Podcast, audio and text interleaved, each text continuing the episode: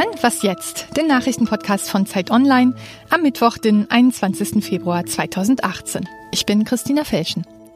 Morgen entscheidet das Bundesverwaltungsgericht in Leipzig über mögliche Fahrverbote. Wir schauen uns eine Straße an, die ein solches Verbot besonders nötig hätte. Die dreckigste Straße Deutschlands. Und wir sprechen darüber, wie Justiz und Gesellschaft heute mit Abtreibungen umgehen. Zuerst die Nachrichten. US-Präsident Donald Trump hat nach dem Amoklauf mit 17 Toten in einer Schule in Florida ein Zugeständnis gemacht. Er will sogenannte Bumpstocks verbieten lassen. Das sind Schnellfeuerkolben, mit denen halbautomatische Waffen noch gefährlicher werden. Die Amokläufer von Florida und Las Vegas haben solche Kolben benutzt. Trump will sich heute mit Schülern und Lehrern der Schule in Parkland treffen. Apropos Treffen. Bei den Olympischen Winterspielen sollte es zu einem Geheimtreffen zwischen US-Vizepräsident Mike Pence und der Schwester von Nordkoreas Machthaber Kim Jong-un kommen. Doch Nordkorea hat das Ganze im letzten Moment abgesagt. Das US-Außenministerium teilte mit, die Nordkoreaner hätten sich daran gestört, dass Pence neue Wirtschaftssanktionen angekündigt hatte und sich mit nordkoreanischen Flüchtlingen traf. Nach den Spielen wollen die USA und Südkorea wieder Militärmanöver aufnehmen. Die syrische Armee hat erneut Luftangriffe auf das Rebellengebiet Ostguta geflogen. Seit Montag sind dort laut Aktivisten mehr als 130 Menschen getötet worden, darunter viele Frauen und Kinder. Die Truppen haben das Gebiet seit Monaten umstellt. Etwa 400.000 Zivilisten sind dort von der Außenwelt abgeschnitten. Die UN forderten Machthaber Assad erneut auf, die Angriffe sofort zu beenden. Die französische Regierung stellt heute einen Gesetzesentwurf vor, mit dem sie die Bearbeitung von Asylanträgen beschleunigen und schärfer gegen Einwanderer ohne Papiere vorgehen will. Hilfsorganisationen werfen der Regierung Repressionen vor. Die Zeitung Le Monde schrieb, Präsident Emmanuel Macron fahre bei der Einwanderungspolitik einen härteren Kurs als sein Vorgänger Nicolas Sarkozy. Und das wolle was heißen. Redaktionsschluss für diesen Podcast ist 5 Uhr.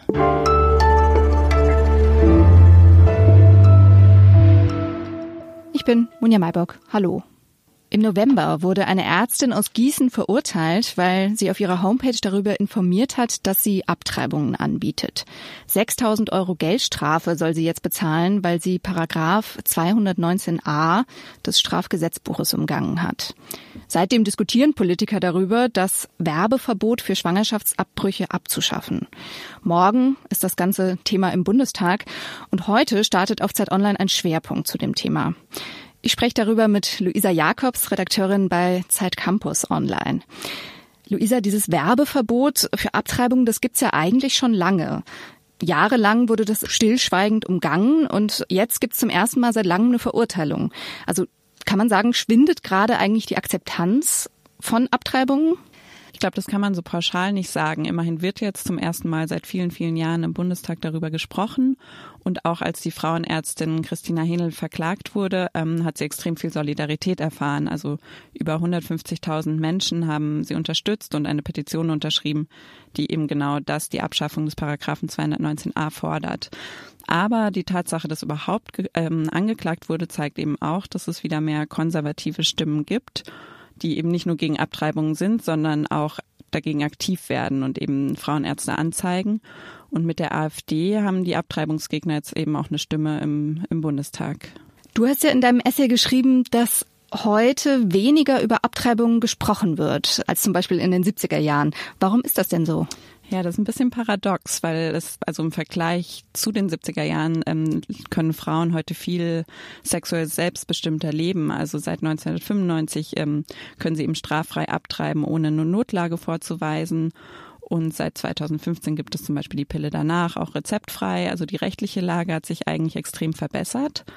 Aber es ist trotzdem so, dass wir in der Gesellschaft viel weniger offen darüber sprechen. Und ich habe darüber über dieses Thema mit einer Bundestagsabgeordneten der Grünen gesprochen und die sagt, dass es daran liegt, dass es einfach zu gut lief und ähm, die Frauen eben alle versorgt wurden, es genug Ärzte gab, die Abtreibung machen, obwohl sie es nicht müssen und dadurch so ein bisschen die gesellschaftliche Debatte eingeschlafen ist und Frauen eben nicht mehr diesen feministischen Impuls hatten zu sagen, ich mache das, weil es mein Recht ist. Und das ist deshalb schwierig, weil es darüber hinwegtäuscht, dass ähm, Schwangerschaftsabbrüche ja immer noch nicht legal sind und oft sehr psychisch belastend für die Frauen. Du hast äh, mit verschiedenen Frauen gesprochen, die abgetrieben haben. Was waren deren Erfahrungen? Also die Erfahrungen sind sehr, sehr unterschiedlich. Es gibt tatsächlich auch einige Frauen, die keine moralischen Bedenken hatten und eine sehr rationale Entscheidung getroffen haben.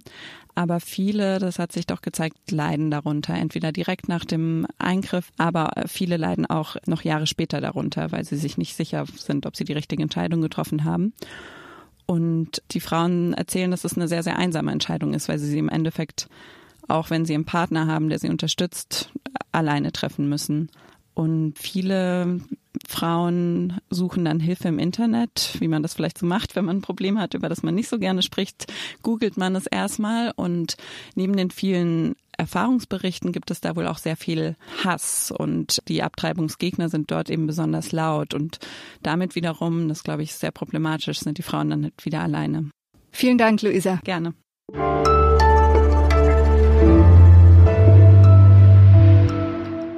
Und sonst so? Wenn die Berliner Polizei öffentlich nach Gegenständen fahndet, dann geht's meistens um wertvolle Dinge, Schmuck oder Gemälde zum Beispiel. Nun aber ist die Polizei auf der Suche nach einem Ausweis. Nicht nach irgendeinem, sondern nach dem Mitgliedsausweis von Erich Mielke bei der Sportvereinigung Dynamo. Ein Unbekannter hatte den Ausweis schon im Oktober aus dem Berliner Stadtmuseum gestohlen. Die Polizei machte die Fahndung nun öffentlich. Zu DDR-Zeiten war die Sportvereinigung Dynamo die Dachorganisation der Sportler von Stasi, Volkspolizei und Zoll. Mielke war Vorstand des Vereins und zugleich ein glühender Fan des hauseigenen Fußballclubs. Der BFC Dynamo war mal einer der erfolgreichsten Clubs der DDR. Inzwischen reicht's nur noch für die vierte Liga, was all diejenigen freut, denen der Verein noch heute wegen seiner Stasi-Vergangenheit verhasst ist.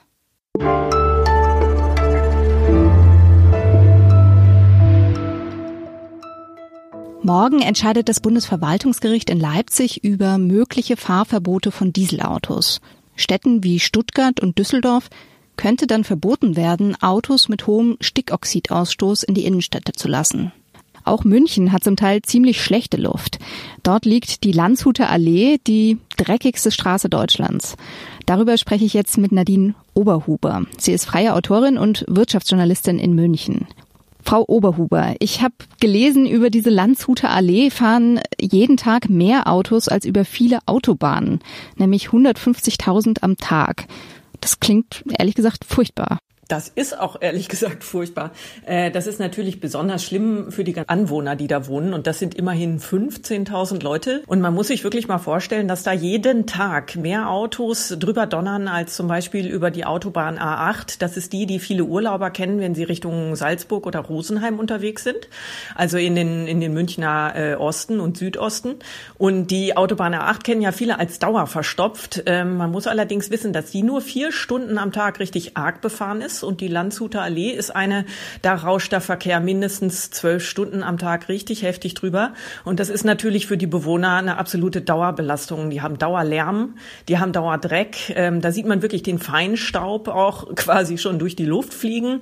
Die ganzen Abgase, das kann man auch wirklich riechen. Ähm, die Bewohner da haben mir erzählt, sie machen zum Teil ihre Fenster schon überhaupt nicht mehr auf. Äh, die haben, viele von ihnen haben Balkone, die sie gar nicht mehr benutzen. Wäsche aufhängen draußen geht sowieso nicht. Und einer der Anwohner sagte so schön, es ist eigentlich hier wie so eine permanente Wolke, die über dem ganzen Viertel liegt.